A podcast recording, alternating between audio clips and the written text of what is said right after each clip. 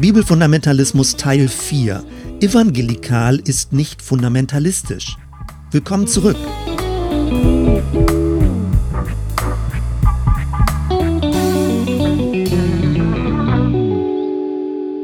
Evangelikal ist nicht fundamentalistisch. Jedenfalls nicht immer. Und früher war das auch noch viel weniger. Also die Mehrheit ist nicht fundamentalistisch, aber man muss das ein bisschen genauer beschreiben und differenzieren. Und letztendlich geht es ja in diesem Podcast genau darum. Was dich jetzt in dieser Episode erwartet, ist folgendes. Der Gedankengang ist, in den ersten drei Folgen wollte ich zunächst einmal, dass wir uns gemeinsam so einen Eindruck verschaffen, dass wir das Feld ein bisschen abgehen und dass wir gucken, wie sind die Äußerungen, was sind die Eckwerte, wenn bibelfundamentalistische Positionen vertreten werden. Im weiteren Verlauf, also jetzt ab Folge 4, wollte ich kritisch darauf Bezug nehmen. Meine Hauptthese ist und wird sein, dass der Bibelfundamentalismus nicht sachgerecht mit der Bibel umgeht. Nun, das ist natürlich eine Behauptung und Leute würden sofort widersprechen. Ich werde das dann genauer ausführen und erklären. Aber wenn ich jetzt sofort mit Kritik begonnen hätte, dann könnte leicht der Eindruck entstehen, dass es mir darum geht, nur alles irgendwie zu kritisieren oder dass ich anständige Gläubige provozieren möchte oder irgendwas in der Art. Und das ist überhaupt nicht mein Anliegen. Deswegen werde ich jetzt eine Episode zwischenschalten oder vorschalten, wo es speziell um das Stichwort Evangelikale geht oder Evangelikalismus geht, wie auch immer man das dann bezeichnen möchte.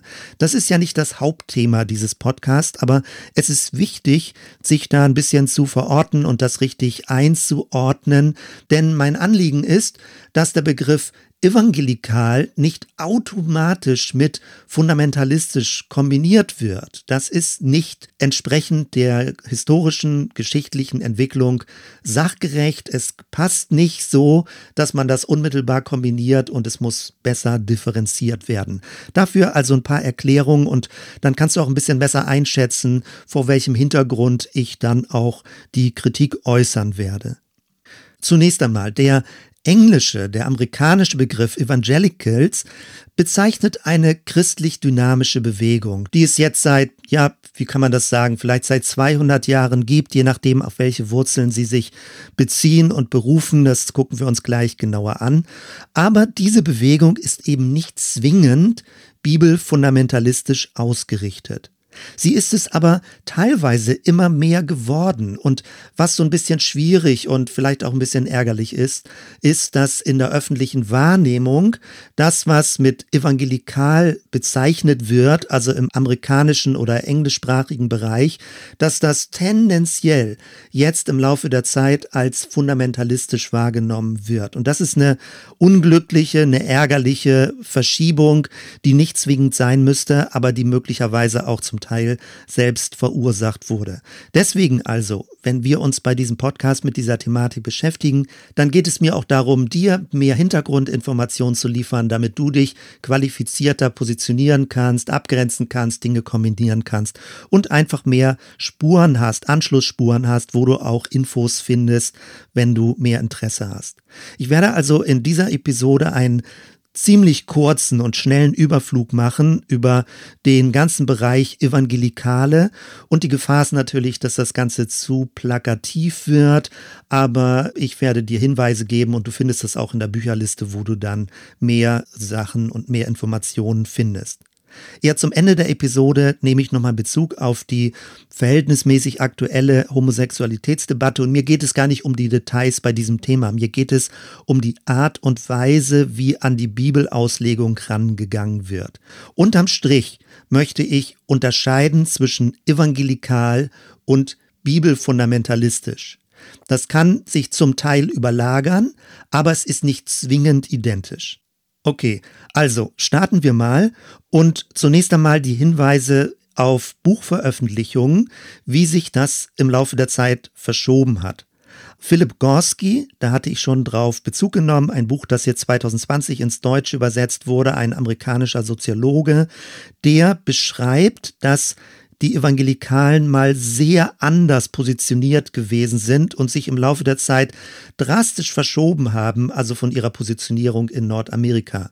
Und er fragt in seinem Buch, wie konnte das passieren? Weil ursprünglich waren Evangelikale mal sehr progressiv. Soziale Gerechtigkeit war sehr wichtig oder auch eine liberale Politik, also im guten Sinne eine freiheitliche Politik war sehr wichtig.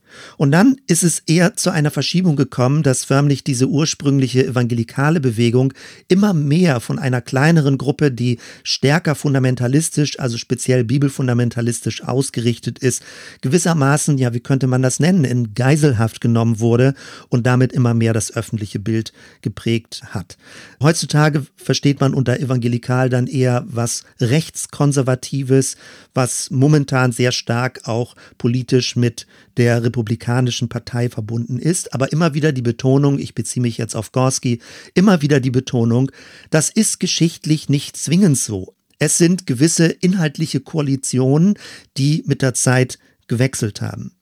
In der nächsten Episode werden wir uns ein bisschen genauer angucken, wo führt das hin, diese aktuelle evangelikale Positionierung. Und Gorski fragt, ist das Ganze demokratiefähig oder steht das eigentlich inhaltlich in Konflikt? Ein zweites Buch, was auch auf der Literaturliste zu finden ist, ist von Marcia Pelli. Es ist von 2012, auch aus dem amerikanischen Bereich. Sie ist eine Sprach- und Kulturwissenschaftlerin und der Titel jetzt im Deutschen lautet Die neuen Evangelikalen, Freiheitsgewinne durch fromme Politik. Und da stutzt man und denkt, hä, warte mal, also die Evangelikale würden mehr für gesellschaftliche Freiheit stehen. Das passt ja gar nicht mehr aktuell mit der öffentlichen Wahrnehmung zusammen. Aber sie beschreibt das geschichtlich ganz genau, wie die ursprünglichen Wurzeln so ausgerichtet waren und auch wie die neueren, die jüngeren Evangelikalen versuchen, diese ursprünglichen Wurzeln wieder zu reaktivieren. Eigentlich ging es mal um einen demokratischen Liberalismus, der viel Offenheit für eine pluralistische Gesellschaft hat, für eine Religionsfreiheit hat, wo es verschiedene Positionierungen gibt, mit Respekt, Zusammenleben in einem staatlichen Rahmen und wo es viel gegenseitige Lernbereitschaft gibt. Und es ist eben nicht die ursprüngliche evangelikale Position, so rechtskonservativ oder teilweise auch militaristisch aufzutreten, wie es heutzutage in Nordamerika der Fall ist. Ein drittes Buch, auf das ich kurz hinweisen möchte, ist von Ulrich Lutz, ein Neutestamentler im Schweizer Bereich. Und das Buch, was er veröffentlicht hat, ist eine Aufsatzsammlung mit dem Titel Zankapfel Bibel. Und es ist schon 1992 erschienen. Aber weil das so viel Resonanz offenbar ausgelöst hat, also es gibt es in der fünften Auflage 2002 und es hat den Untertitel Eine Bibel, viele Zugänge, ein theologisches Gespräch. Und es geht um sechs verschiedene Bibelauslegungen und zwei davon sind zum einen das evangelikale Bibelverständnis und als zweites ein fundamentalistisches Bibelverständnis. Nun, in dem Buch wird beschrieben, dass das evangelikale Bibelverständnis gar nicht so ganz fest zu umreißen wäre. Worum es mir aber darum geht, ist, dass in dieser Aufsatzsammlung offenbar bewusst unterschieden wird zwischen einer evangelikalen Art, die Bibel auszulegen, und einer fundamentalistischen Sicht, die Bibel auszulegen. Heutzutage scheint das leider so zu sein, dass es da keine wirkliche Differenzierung mehr gibt und man den Eindruck hat, evangelikale und fundamentalistische Bibelauslegungen wären ja nahezu ein und dasselbe. Sehen wir uns jetzt in einem zweiten Schritt an, was die Ursprünge dieser evangelikalen Bewegung sind und wo das Ganze letztendlich zu verorten ist.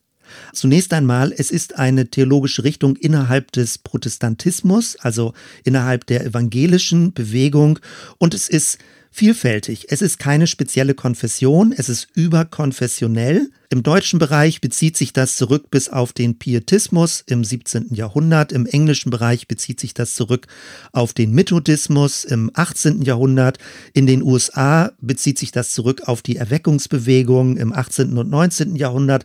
Und Erweckung bedeutet ja schon so etwas wie eine Reaktivierung eines christlichen Grundverständnisses. Und das ist letztendlich auch so ein Grundanliegen der evangelikalen Bewegung, dass die christlichen Grundwerte, die Eckwerte, die Glaubenswerte, Werte, die von der Bibel her abgeleitet werden können, wieder reaktiviert werden. Also nochmal, es ist keine Konfession, deswegen kann man es auch gar nicht so genau eingrenzen. Es ist eher ein Kontaktfeld, eine Bewegung, ein Netzwerk aus verschiedenen Strömungen, die mit verschiedenen Quellen zusammenkommen unter dieser Überschrift Erneuerung des christlichen Glaubens.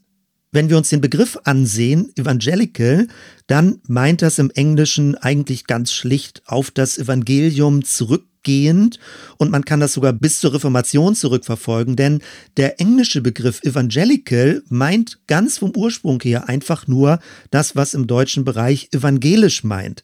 Also es meint ein Rückbezug auf die Reformation, auf die Eckwerte der Reformation, auf das Evangelium, was im Neuen Testament in Jesus Christus deutlich geworden ist. Und unglücklich ist es dann, dass im deutschen Bereich, wenn das eben nicht mit evangelisch übersetzt wird, sondern mit evangelikal übersetzt wird, also der englische Begriff evangelical, dass man dann das Gefühl hat, ja, okay, evangelikal, da klingt noch das Evangelische mit, aber das klingt auch ein bisschen wie radikal. Und das ist natürlich unglücklich vom Wortklang her, wenn das Ganze eben radikal noch weiter verlängert wird und man meint, naja, das ist ja eigentlich schon sowas wie fundamentalistisch radikal. Noch einmal, Evangelical meint Erneuerung des Evangelischen und das ist auf die Reformation zurückbezogen, die sogenannten vier Sola, die in Zusammenhang mit Martin Luther bekannt sind, also Glaube, Schrift, Gnade, Christus und evangelikal klingt dann ein bisschen wie die Steigerung des Evangelischen. Ja, das hat natürlich Gründe, weil man im deutschen Bereich das Gefühl hat, dass das Evangelische nicht mehr wirklich evangelisch ist. Das ist natürlich schon eine Kritik, die aus dem evangelikalen Lager kommt und das werden wir gleich sicherlich auch ein bisschen besser verstehen. Im englischen Bereich kam es 1846 zur Gründung der sogenannten Evangelischen Allianz. Und das ist inzwischen eine weltweite Verbindung, eben wie gesagt nicht eine Konfession, sondern eine Verbindung aus verschiedenen Kirchengemeinden, die unter einem gewissen ja, Bekenntnis ist vielleicht zu viel gesagt, unter gewissen Leitsätzen sich zusammenfinden, wo die Bibel eine sehr starke Betonung hat. Aber nicht nur die Bibel, auch andere Punkte kommen vor bei der Evangelischen Allianz. Es geht um eine überkonfessionelle Reformbewegung und es hatte einen hohen Akzent, dass es eben überkonfessionell sich Christen verbinden auf der Grundlage des Evangeliums, was in der Reformation nochmal besonders zum Tragen und zum Leuchten gekommen ist, aber letztendlich mit der Rückbindung an das Neue Testament. Also es geht um die Kerninhalte des christlichen Glaubens. Es geht um reformatorisch bekennende Kirchen, auch jetzt im 19. und im 20. Jahrhundert. In den USA wurde dieser Begriff Evangelical so Ende des 19. Jahrhunderts ein fester Begriff, der dann auch ein bisschen schon in Abgrenzung zu manchen Mainstream-Kirchen verwendet wurde. Und interessant ist, im deutschen Bereich kommt dieser Begriff evangelikal, also so wie er jetzt heute dann auch in der Presse und in Medienveröffentlichung verwendet wird, erst ab den 1960er oder eher 1970er Jahren vor. Also dieser Begriff evangelikal im deutschen Sprachraum ist erst gut 50 Jahre alt. Und das hängt mit einem gewissen Streit um die Bibel zusammen, also wo es große theologische Auseinandersetzungen gab in den 60er, 70er Jahren. Und weil man den Eindruck hatte, dass im evangelischen Kirchenbereich, dass da eigentlich dieses ursprüngliche evangelische Verständnis eher aufgeweicht wird, sage ich jetzt mal vorsichtig kritisch oder angriffig kritisch, also je nachdem, wie du das deutest. Also weil man das Gefühl hatte, die ursprünglich evangelische Kirche ist nicht mehr wirklich so reformatorisch, ist nicht mehr so stark an Luther und an dieser Ursprungsreformation orientiert. Und deswegen hat man, als man den Begriff Evangelical nochmal wieder neu ins Deutsche übertragen hat, nicht mehr den Begriff evangelisch verwendet, sondern in Abgrenzung im deutschen Sprachraum zum Begriff evangelisch die Wortschöpfung evangelikal eingeführt. Und das ist jetzt dieser Begriff, der sich im Laufe der letzten Jahrzehnte durchgesetzt hat und wenn es schlecht läuft, eben so eine Art von Kampfbegriff in Opposition zur großen evangelischen Kirche verstanden wird, also als Abgrenzungsbegriff, als Korrekturbegriff und das löst natürlich dann sehr viele Spannungen aus. Wenn wir zurückgehen zu den Anfängen der evangelikalen Bewegung, also Evangelicals. Dann gab es am Anfang, je nachdem in welche Region du guckst, also 18. bis 19. Jahrhundert, eine starke Betonung dieses sozialen Aspektes. Soziale Gerechtigkeit war in mehrfacher Form und in mehrfacher Gestalt sehr wichtig. Beim Pietismus stark Armenfürsorge, Diakonie, auch der Bildungsaspekt. Auch beim Methodismus ging es um die ganzen Problemfelder, die entstanden sind durch die Industrialisierung und durch die Verstädterung und durch die ganze Verarmung Stimmung, die dadurch bei Menschen entstanden ist, also dass das eine Gegenbewegung ist, gerade mit hohem diakonischen und sozialen gerechten Aspekt. Und beim Baptismus ähnlich war das. Also am Anfang eine starke Betonung, auch das soziale Evangelium, was für manche schon ein abfälliger Begriff ist, aber die Betonung, dass es eben nicht nur um eine Geistsphäre geht, nicht nur um das ewige Leben geht, sondern dass es auch um konkrete gesellschaftliche Veränderung geht. In Deutschland war das so, dass der Gründer des deutschen Baptismus, Johann Gerd Onken, also mit Bildungsarbeit, mit Schulen, Sonntagsschulen unter Hafenkindern, gerade im Armutsbereich in Hamburg begonnen hat hat und in diesem Sinne auch diesen äh, sozialen Aspekt sehr stark mit eingebracht hat. Bei den Pfingstlern war das so Anfang des 20. Jahrhunderts, dass Frauen sehr stark und sehr aktiv gewesen sind und das gar nicht so männerdominant gewesen ist. Und auch ganz am Anfang, also als diese ganzen starken Geisterfahrungen auch gewesen sind, da war Rassentrennung kein Thema. Verschiedenfarbige, hell und dunkel und schwarz und weiß und wie auch immer du das bezeichnen möchtest, waren zusammen in Gottesdiensten und erst später dann unter diesem Druck der Rassentrennung haben sich Gottesdienste dann auch wieder in unterschiedliche Gruppierungen getrennt. Also was ich damit sagen will, ist, die ursprüngliche Evangelical-Bewegung war gesellschaftlich sehr dynamisch, sehr progressiv, sehr veränderungsbewusst und sie haben die sozialen Probleme gesehen, sie wollten konkret die Lebensverhältnisse von Menschen ändern unter dieser Überschrift, dass das Evangelium von Jesus den ganzen Menschen erreichen soll und zum Positiven berühren soll. Und von dort her ging es darum, um eine Botschaft, die nicht einfach nur geistlich war, wo es nicht nur um Bibeltheorie ging, sondern wo es um eine konkrete Veränderung und Verbesserung der Lebensverhältnisse von jeweiligen Menschen ging. Und dann, ich hatte das in den früheren Episoden schon angedeutet, 1910 gab es diese ja, Reformbewegung der Fundamentals, also wo es darum geht, bekenntnismäßig nochmal zu verankern, was dann die biblischen Eckwerte wären. Und das hat eine gewisse Dogmatisierung in diese ganze Bewegung reingebracht, dass es also um eine Art von Streitigkeiten ging, was denn eigentlich nun rechter Glaube ist und was wahre Bibelauslegung ist und was überhaupt bibeltreu ist. Und man muss das damals auch im Kontext sehen. Es ging um eine Abgrenzung Abgrenzung zu einer atheistischen Wissenschaft, also die grundsätzlich alles Göttliche, alles Religiöse, alles Übernatürliche abgelehnt hat. Und von dort her haben manche christliche Gruppierungen dann auch bewusst Front gemacht und versucht, dieses deutlicher herauszustellen. In einem Buch, in dem das wunderbar dargestellt ist, das empfehle ich sehr, das ist von Robert E. Weber. Es heißt englisch Younger Evangelicals und er skizziert die unterschiedlichen Typen der Evangelikalen, wie sie auch theologisch sehr unterschiedlich ausgerichtet sind, sich aber alle als Evangelikale verstehen.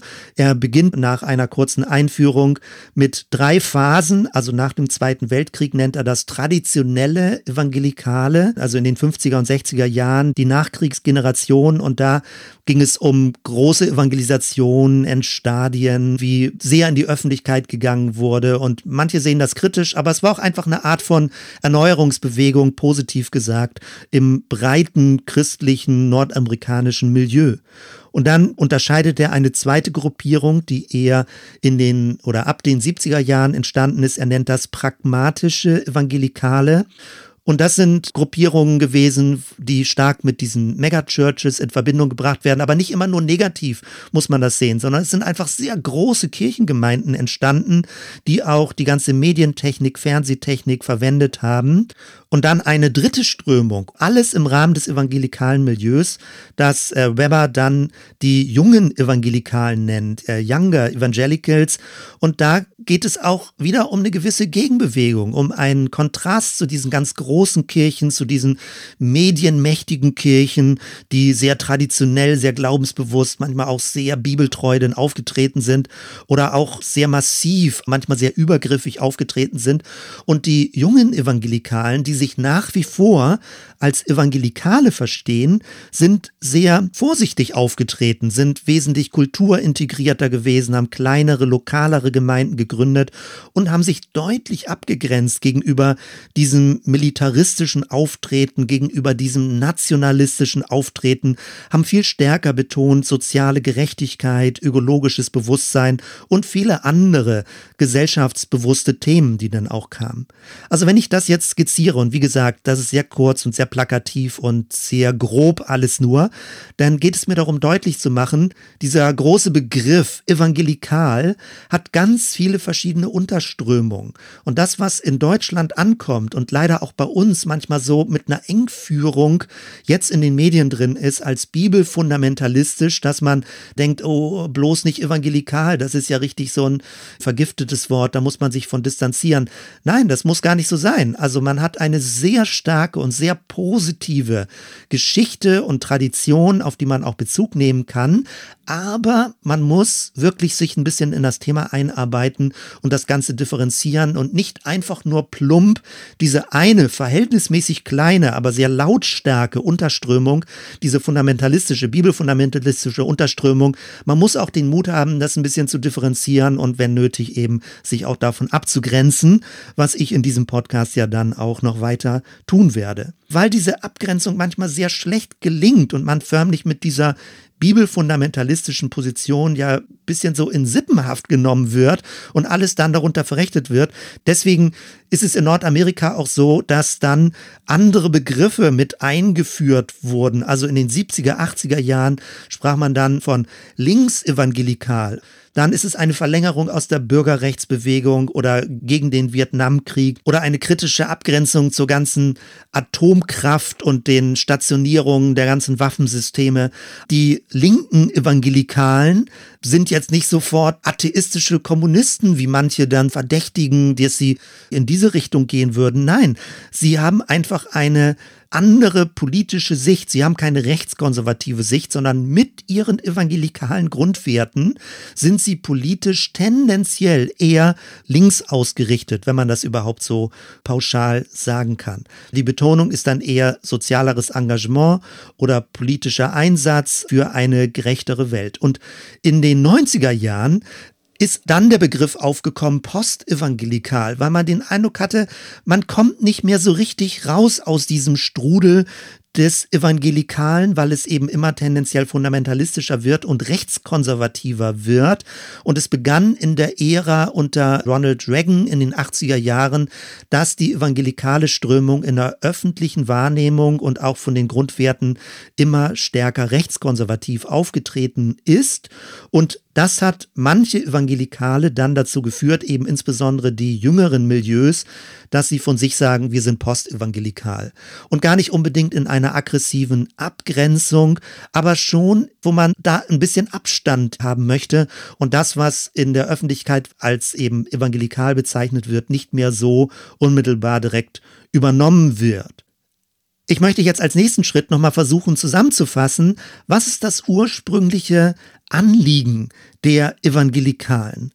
Man kann das kompakt zusammenfassen und ich glaube, es ist ein sehr gutes Anliegen. Also ich kann mich da sehr gut zu stellen und das Ganze mittragen und auch als meine Glaubensgrundwerte vertreten. Zunächst einmal geht es darum, dass Jesus Christus wirklich als Auferstandener gedacht und verstanden und geglaubt wird und dass es um eine persönliche Beziehung zu ihm geht. Also nicht nur, dass man formal Christ ist, dass es einfach nur darum geht, äh, getauft zu sein oder ein Bekenntnis abzulegen oder Mitglied in einer Kirche zu sein, sondern dass es um eine lebendige innere Beziehung zum auferstandenen Christus geht. Auch diese persönliche Beziehung wird deswegen betont, weil es nicht einfach nur ein Kulturchristentum ist, wo man irgendwie so christlich ist. Das wäre aus evangelikaler Sicht zu wenig. Es geht auch darum, dass man eine bewusste Hinwendung zum Glauben zu Jesus konkret vollzieht, dass man nicht irgendwie aus Versehen oder automatisch Christ wird, eben schon gar nicht durch Geburt, schon gar nicht durch Säuglingstaufe. Die Taufe selbst macht jemanden nicht zum Christen, sondern es ist nötig, dass jemand sich bewusst hinwendet und das wird üblicherweise Bekehrung genannt und an sich gehört das doch in eine freie Gesellschaft hinein, dass man eben nicht gezwungen wird, dass man nicht genötigt wird, Christ zu sein, sondern dass man sich frei entscheiden kann und dass jeder für sich das klären möchte, ob er das möchte oder nicht möchte. Dazu gehört weiter, dass es nicht nur um einen theoretischen Glauben geht, sondern um eine bewusste Glaubenspraxis, dass also das Leben sich auch verändert, dass es nicht nur eine Glaubenstheorie ist, sondern dass man es auch erkennen kann, dass jemand ein Jesus-Schüler ist, eine Jesus-Schülerin und dementsprechend auch versucht, das eigene Leben danach auszurichten. Als nächstes wird bei allen Evangelikalen betont, dass die Bibel wichtig ist. Die Bibel als Richtschnur für Glauben und Leben, so lautet häufig die Formulierung.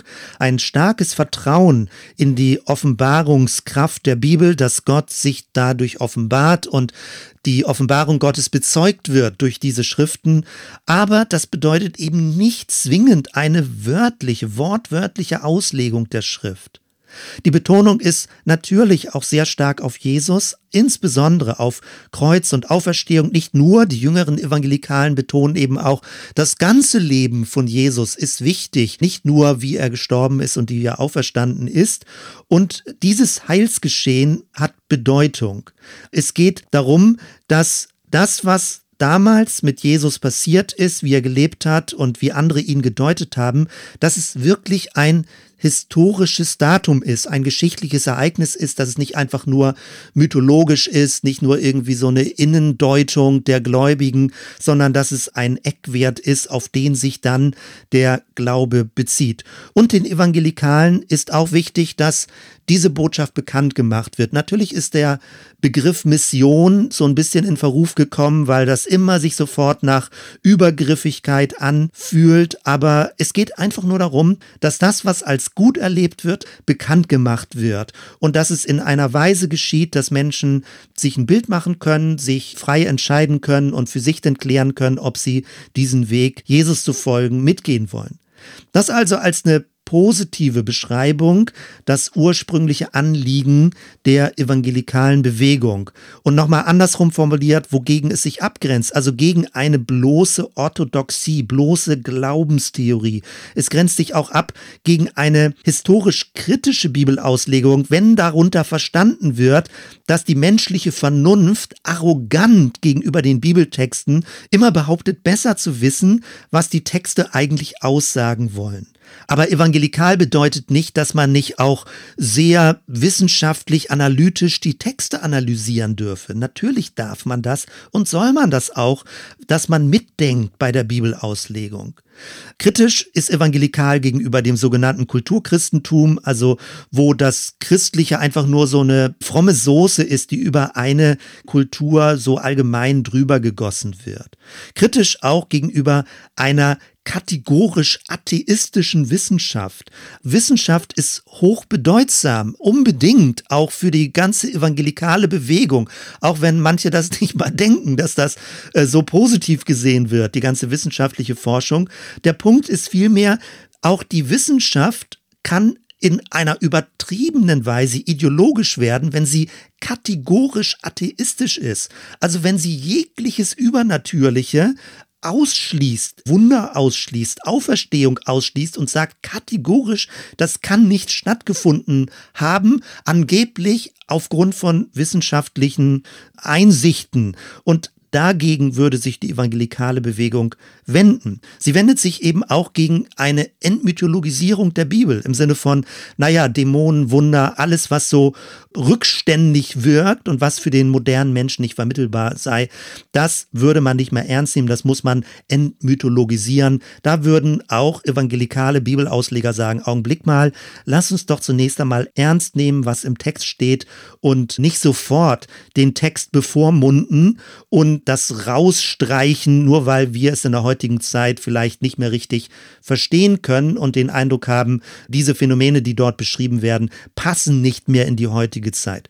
Das würde man als Bevormundung der Bibel verstehen und da würde ich auch völlig konform gehen, dass man sich da entgegenstellen muss, weil zunächst einmal muss man bei der biblischen Auslegung die biblischen Autoren ernst nehmen und sie nicht sofort als dumm oder als manipulativ verdächtigen oder sogar noch ihnen unterstellen, dass sie absichtlich irgendwelche Lügen verbreiten würden. Das ist ja auch alles in der atheistischen Wissenschaft gemacht worden die neueren, die jüngeren Evangelikalen betonen, wir wollen viel mehr für Dinge sein und nicht immer gegen etwas sein. Wir wollen für die Schöpfung sein. Wir wollen für soziale Gerechtigkeit sein. Wir wollen für Frauenrechte sein. Wir wollen für politisches Engagement sein. Wir wollen für Menschenrechte sein und nicht Diskriminierung in irgendeiner Weise religiös legitimieren.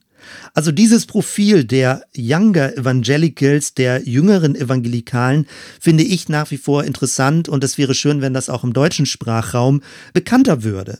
Dass es nicht um ein Entweder-oder-Muster geht. Die jüngeren Evangelikalen betonen eine starke Jesus-Orientierung, ein persönlichen Glauben, gleichermaßen aber auch eine starke Weltverantwortung, Ökologie, soziale Gerechtigkeit, gegen Rassismus, für eine Friedensethik. Sie betonen auf der einen Seite eine starke Bibelbetonung und den Schatz der ganzen kirchlichen Traditionen, möchten aber gleichermaßen offen für jegliche Art von wissenschaftlicher Forschung sein und haben einen hohen Respekt gegenüber anderen Religionen, betonen Religionsfreiheit und sie verstehen die Bibel eher als Diskursraum, wo Gottes Geschichte über mehrere hunderte, Jahrtausende beschrieben wird, wie Menschen Gott erlebt haben und wie die Offenbarung Gottes zu den Menschen durchdringt. Sie möchten auf der einen Seite starke Werte vertreten, also ihr eigenes Leben und auch die Umwelt gestalten. Auf der anderen Seite betonen sie aber, dass es nicht um eine autoritäre Führung geht. Sie sind anti-autoritär, sie sind machtkritisch, sie sind gegen Manipulation, sie möchten keine Ausbeutung, sie sind gegen Missbrauch und sie betonen eine demokratische Kultur und ein demokratisches Staatswesen. Das sind jetzt alles viele Stichpunkte und ich hoffe, es entsteht aber so ein kleines Bild bei dir und ich wiederhole das immer.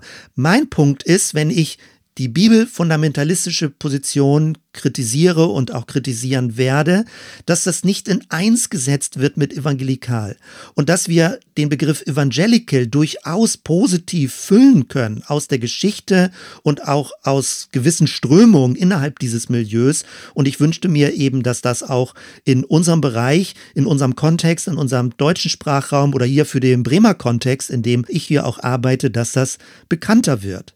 Falls du denkst, das ist alles jetzt noch wahnsinnig abstrakt, möchte ich dir das einmal deutlicher machen an diesem Stichwort Homosexualität. Es ist ja leider so, dass diese großen Themenfelder, die ich eben benannt habe, dass sich das häufig reduziert und man die Rolle der Schrift, also der Bibel, dann durchexerziert auf dem Feld der Ethik. Also es geht dann um die Frage des Familienbildes, um Frage von Beziehungen, um Ehe, um Sexualethik, um die Schöpfungsordnung und insbesondere um die Frage von homosexuell gelebten Beziehungen, praktizierten Beziehungen, wie das dann so genannt wird, also praktizierte Homosexualität und das Irritierende ist, dass offenbar diese Fragestellung zum Prüfkriterium für wahre Gläubigkeit in manchen evangelikalen Milieus gemacht wird.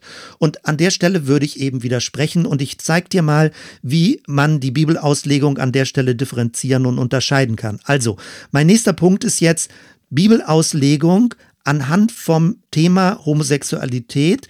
Was ist eine evangelikale, an der Bibel orientierte Bibelauslegung und was ist eine bibelfundamentalistische Bibelauslegung? Das skizziere ich jetzt mal.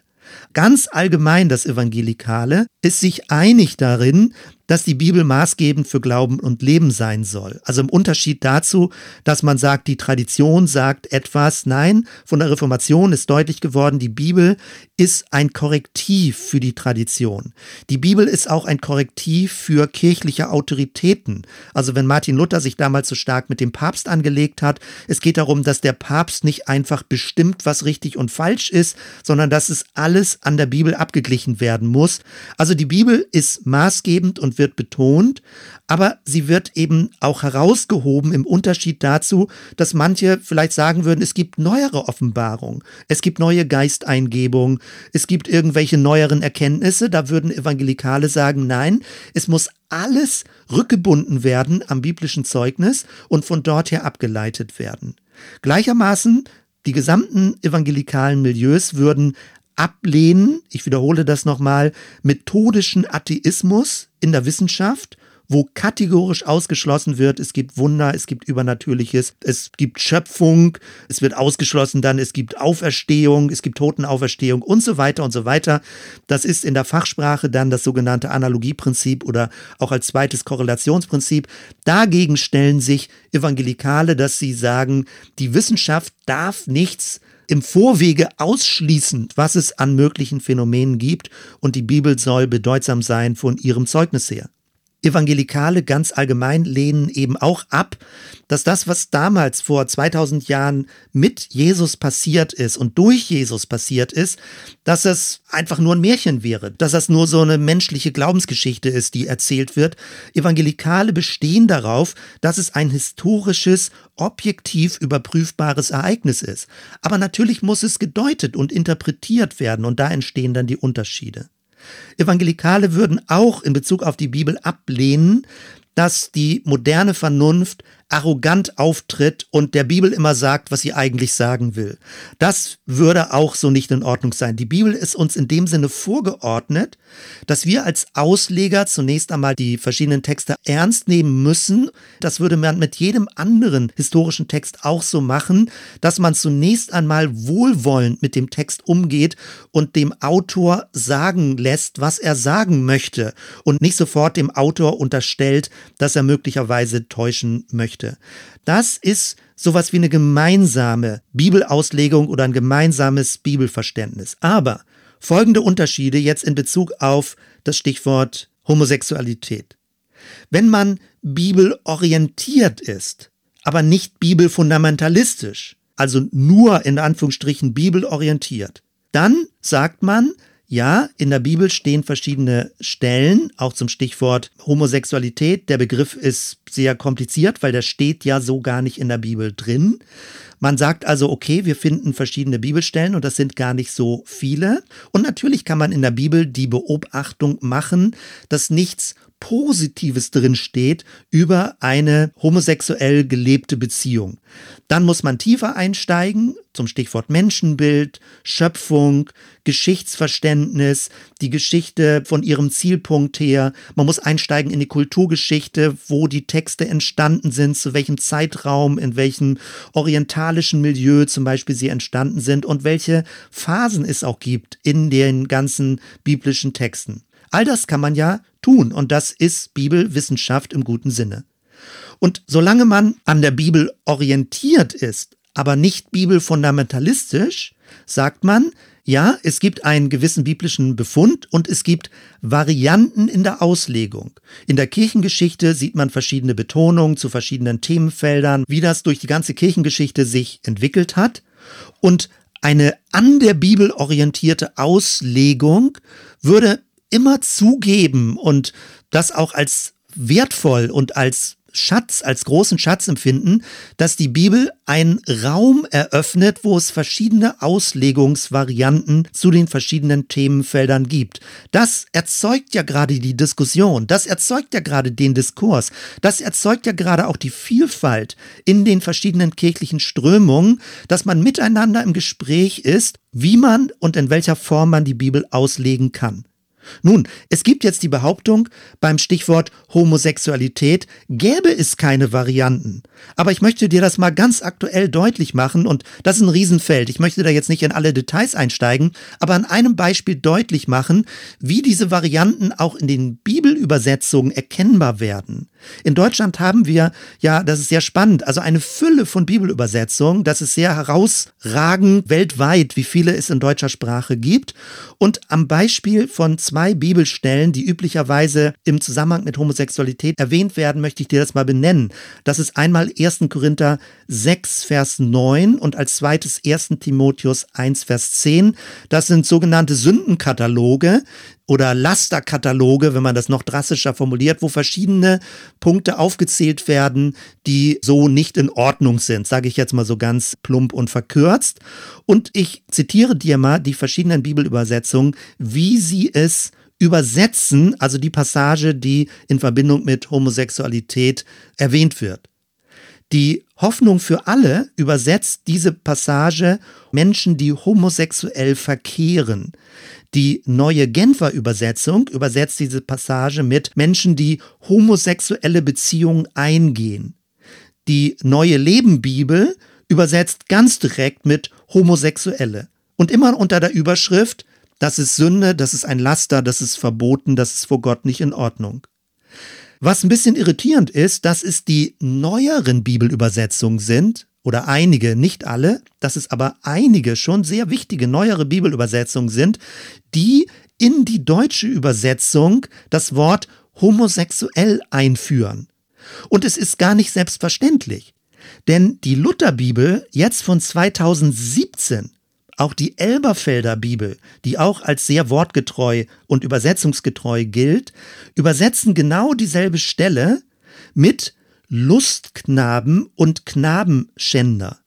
Nun, das sind natürlich jetzt sehr altertümliche Begriffe. Es geht zurück auf Martin Luther und an der Stelle, wirklich bei aller Kritik an Martin Luther, die man ja so möglicherweise haben kann, da muss man wirklich sagen, Martin Luther war ein Sprachgenie, der ein extrem hohes Gespür hatte, wie man den biblischen Text ins heutige Deutsch, ins damalige heutige Deutsch übersetzt. Und er hat mit Lustknaben und Knabenschänder übersetzt. Und das ist doch sehr interessant. Wie würde man das jetzt ganz in der heutigen Zeit übersetzen? Das ist vielleicht sehr schwierig und alle Begriffe sind so ein bisschen kompliziert. Lustknabe, ja, vielleicht ist der heutige Begriff eher sowas wie Strichjunge oder Knabenschänder. Ja, vielleicht ist der heutige Begriff eher Pädophiler, ein erwachsener Mann, der sich an einem Jungen irgendwie sexuell vergreift. Und all das ist sehr kompliziert von der Auslegung. Ich will nur damit sagen, das Thema ist riesengroß und da gibt es viel Streit in der Auslegung drüber. Aber mein Punkt ist folgendes.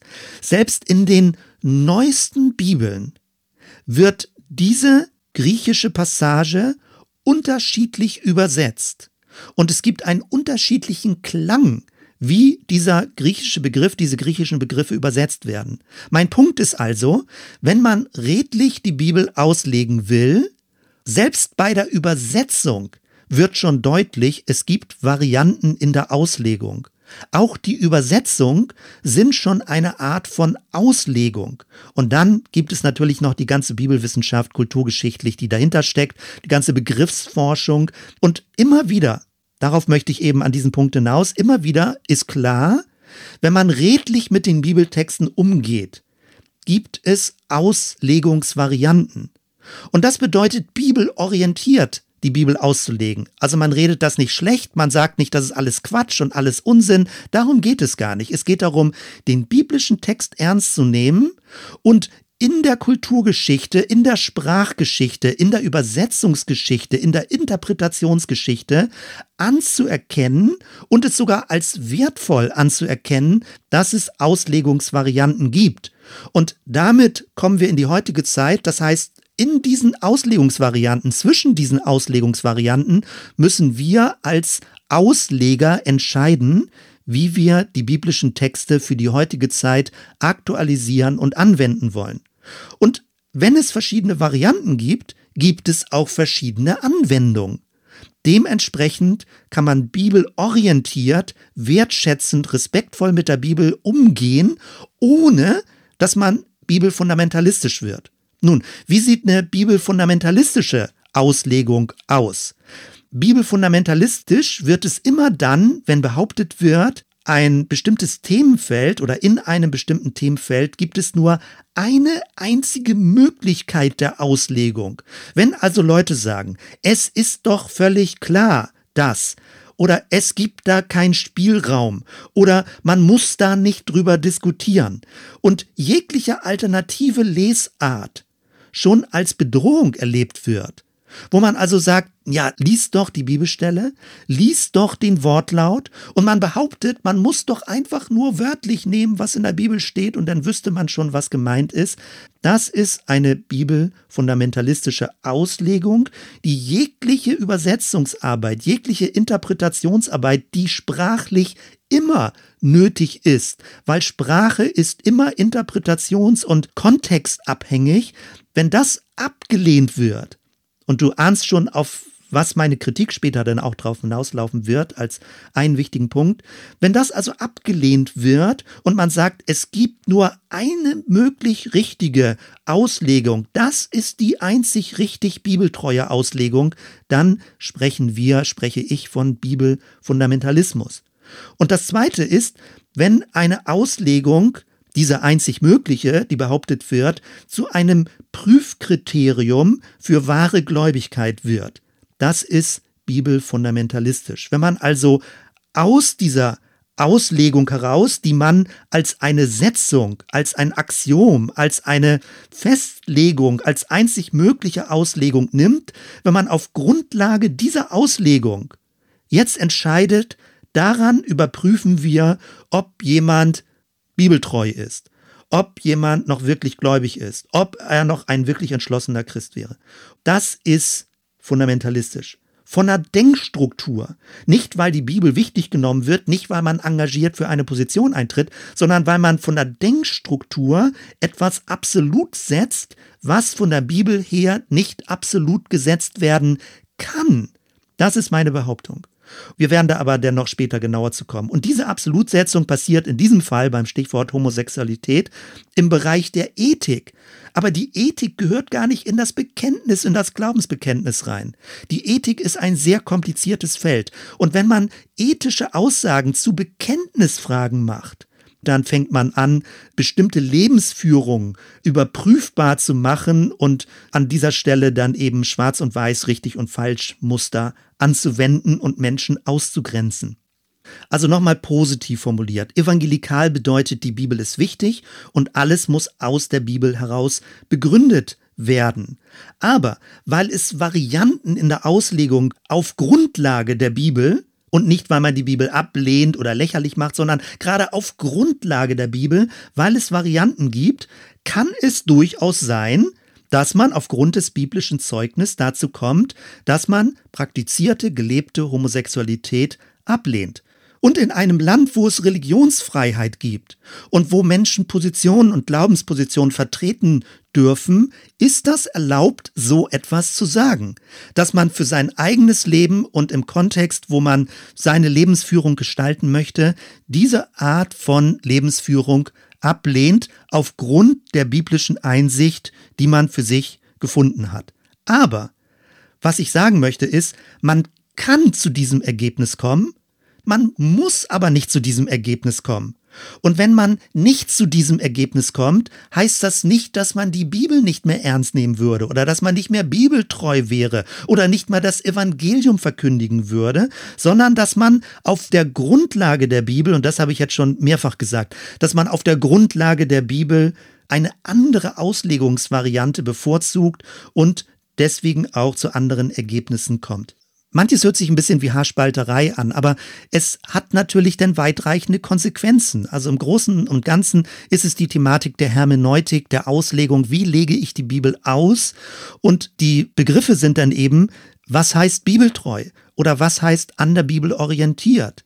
Was heißt bibelgemäß? Wie sehr spielt der Wortlaut eine Rolle? Gibt es nur eine Auslegungsmöglichkeit oder gibt es auch Varianten?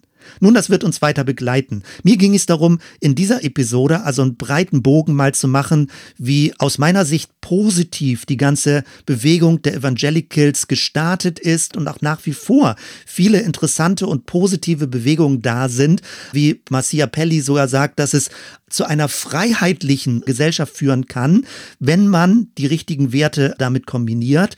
Und von dort her finde ich das nach wie vor ein sehr spannendes Feld und habe auch meine eigene Prägung in diesem Feld. Wogegen ich mich stelle, ist, dass es zu einer Engführung, zu einer bibelfundamentalistischen Engführung kommt.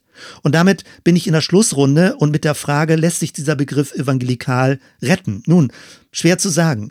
Die Medien setzen es ja häufig schon gleich mit fundamentalistisch, also evangelikal gleich fundamentalistisch, bibelfundamentalistisch, alles unter diesem Containerbegriff evangelikal. So wird es tendenziell, scheinbar sogar auch mehrheitlich immer verstärkt wahrgenommen. Bibelfundamentalismus, manchmal wird es übersetzt mit streng evangelikal, häufig wird es vor dem amerikanischen Hintergrund in Medien zitiert, auch mit einer gewissen Bedrohungslage, dass man Sorge hat, dass es in Deutschland sich ähnlich entwickelt. Und alle Gruppierungen, die sich nur irgendwie in dem Zusammenhang verstehen, werden eben in Sippenhaft mit dieser strengen bibelfundamentalistischen Position genommen. Und natürlich ist das schwierig, überhaupt dieses Thema positiv zu bearbeiten, wenn es in der Öffentlichkeit immer stärker negativ besetzt wird. Die Frage ist, ist die ganze evangelikale Bewegung auch in Deutschland selbst daran schuld? Der Autor Hans-Jörg Hemminger hat ein Buch veröffentlicht, Evangelikal 2016 und er hat lange Jahre bei der Evangelischen Zentrale für Weltanschauungsfragen gearbeitet und schreibt jetzt nicht ein sehr positives Buch über die Evangelikalen in Deutschland, aber auch kein ganz bösartig kritisches Buch, aber schon mit kritischen Kommentierungen an vielen Stellen. Und sein Kommentar und sein Einwand ist, ja, die Evangelikalen in Deutschland, diese Gruppierung und dieses Milieu, mit dem wir es zu tun haben, sind ein Stück weit auch er sagt das nicht so direkt, aber so als Subtext, selbst daran schuld, weil sie sich nicht stärker zum Bibelfundamentalismus abgrenzen. Und sie müssen sich nicht wundern, dass sie in der Öffentlichkeit auch mit diesen bibelfundamentalistischen Positionen stark in Verbindung gebracht werden, weil sie sich ganz schlecht dagegen abgrenzen und es ihnen nicht gelingt, dieses Thema Bibel stärker zu differenzieren. Die Frage ist, ist das eine Art von theologischer Unfähigkeit? Was ich so nicht sehen kann. Also ich sehe Leute, die natürlich genauso theologisch ausgebildet sind, ist das eine Art von Zurückhaltung, dass man sich nicht stärker gegenüber bibelfundamentalistischen Positionen abgrenzt. Vielleicht ist das eine Art von Harmoniebedürfnis, keine Ahnung. Vielleicht ist es aber auch, und das würde ich sehr schade und sehr unglücklich und im gewissen Sinne auch ärgerlich finden, vielleicht ist es aber auch ein stilles Sympathisieren mit bibelfundamentalistischen Positionen, ohne dass man sie so schroff formulieren würde in der Öffentlichkeit. Und man findet dieses stille Sympathisieren immer dann, wenn du in Veröffentlichungen siehst, siehst, das Wie des Auftretens von der bibelfundamentalistischen Position, das wird kritisiert. Also man sagt dann, nicht so abfällige, nicht so kritische Begriffe und Formulierungen sollen verwendet werden, aber die inhaltliche Struktur, wie die Bibel ausgelegt wird, also das Was, das wird so wie ich es beobachte, in der Regel nicht kritisiert. Und das wünschte ich mir viel mehr und ich werde das mit dem Podcast ja genau versuchen, das Inhaltliche, das Was, das Strukturelle der bibelfundamentalistischen Sicht zu kritisieren und auch, was mich angeht, auch abzulehnen. Das wird also in der nächsten Episode weiterkommen und zu einer strukturellen Kritik werde ich dann in einer weiteren Episode kommen. Wenn wir das Thema Evangelikale weltweit angucken, gibt es einen großen Horizont. Und insbesondere die südliche Erdhalbkugel bringt sehr stark wieder neu die soziale Dimension ins Geschehen und auf die Themenagenda. 1974 war ein großer Weltkongress in Lausanne, 2010 jetzt in Kapstadt und weltweit sind die Evangelikalen, die sogenannten Evangelikalen, also das ist äh, klar, dass es ein breites Milieu ist, das müsste inzwischen deutlich geworden sein, sehr stark wieder ein integriertes Evangeliumsverständnis. Also wo es nicht nur um das persönliche Seelenheil von Menschen geht, sondern um die ganze Lebenssituation, um soziale Gerechtigkeit, all das, was ich schon erwähnt habe. Also, dass es insgesamt die Botschaft von Jesus dem Menschen zum Guten dient und ihnen hilft, in einer befreienden Weise ihr Leben vor Gott, mit Gott zu führen in einer sichtbaren, aber auch in einer übernatürlichen, unsichtbaren Welt. 2018 hat die Deutsche Evangelische Allianz ihr Glaubensbekenntnis überarbeitet und Bekenntnis ist ja mehr oder weniger gar nicht so ganz glücklich der Begriff. Es sind eher Leitsätze und Werte, die verbinden sind zwischen den verschiedenen Milieus und bei Gelegenheit kannst du dir das ja online angucken, ob das Ganze von den Formulierungen für dich nachvollziehbarer geworden ist. Ja, ist der Begriff evangelikal zu retten in Deutschland? Ich bin da eher skeptisch. Vielleicht muss er auch nicht gerettet werden. Andere probieren andere Begriffe. Sie sagen denn, das sind intensivgläubige Menschen, das sind hochreligiöse, sagt man in der Forschung, oder überzeugtgläubige. Manche würden sagen, praktizierende Christen. Also Leute, die nicht nur theoretisch formal Christ sind, sondern eben auch mit ihrer Lebensführung versuchen, sich daran auszurichten. Ich finde eher ein bisschen unglücklicher die Begriffe bibeltreu, rechtgläubig, auch hingegeben gegeben, klingt komisch. Glaubensgetauft, das ist auch so ein Streitfeld. Geist erfüllt, das klingt immer so ein bisschen überheblich. Und ja, mein Vorschlag wäre, vielleicht könnten wir einfach nur sagen, dass wir Jesus Schüler sind, Schüler von Jesus sind, Schülerinnen von Jesus sind und voneinander lernen, dass man ein bisschen vorsichtigere Begriffe verwendet und trotzdem diese Grundwerte vertritt. Aber das kann natürlich jeder so machen, wie er das für sich sinnvoll und wichtig findet. Nochmal zurück zu Philipp Gorski. Sein Buch hat ja den Titel Am Scheideweg, Christen am Scheideweg und er fordert genau auch die nordamerikanische Szene, die evangelikale Szene heraus, sich zu positionieren und nicht sich rechtskonservativ zu positionieren. Das ist ja nicht verboten, aber es darf nicht dieses Übergewicht und dieses Alleinige bekommen, sondern dass man genauso auch die linkspolitischen Positionen, die Mitteposition genauso irgendwie auch vertreten kann und ein weites Spektrum davon hat. Also, wie denkst du, wird es bei uns sein? Wie wird es sich in Deutschland weiterentwickeln? Wie wird es sich in Bremen weiterentwickeln? Ich denke, es hängt von uns ab, von dir auch ab, von deiner Kirchengemeinde ab, wie der christliche Glaube öffentlich wahrgenommen wird und ob wir die öffentliche Wahrnehmung nur diesem bibelfundamentalistischen Milieu überlassen oder ob wir auch in einer anderen, davon unterschiedenen Weise in der Öffentlichkeit erkennbar und sichtbar sind. Jo, das waren jetzt wieder viele verschiedene Notierungen und ich hoffe, du kannst ein bisschen besser einschätzen, dass ich an sich mit einem positiven Hintergrund rangehe an dieses Thema und selbst auch positiv, sage ich mal, die Jesus-Nachfolge vertreten möchte und anderen bekannt und verständlich und zugänglich machen möchte, aber eben nicht in dieser Engführung der bibelfundamentalistischen Sicht.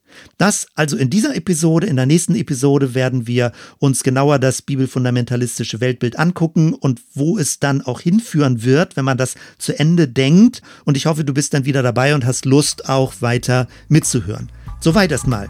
Wir hören uns dann bei der nächsten Episode. Bis dann.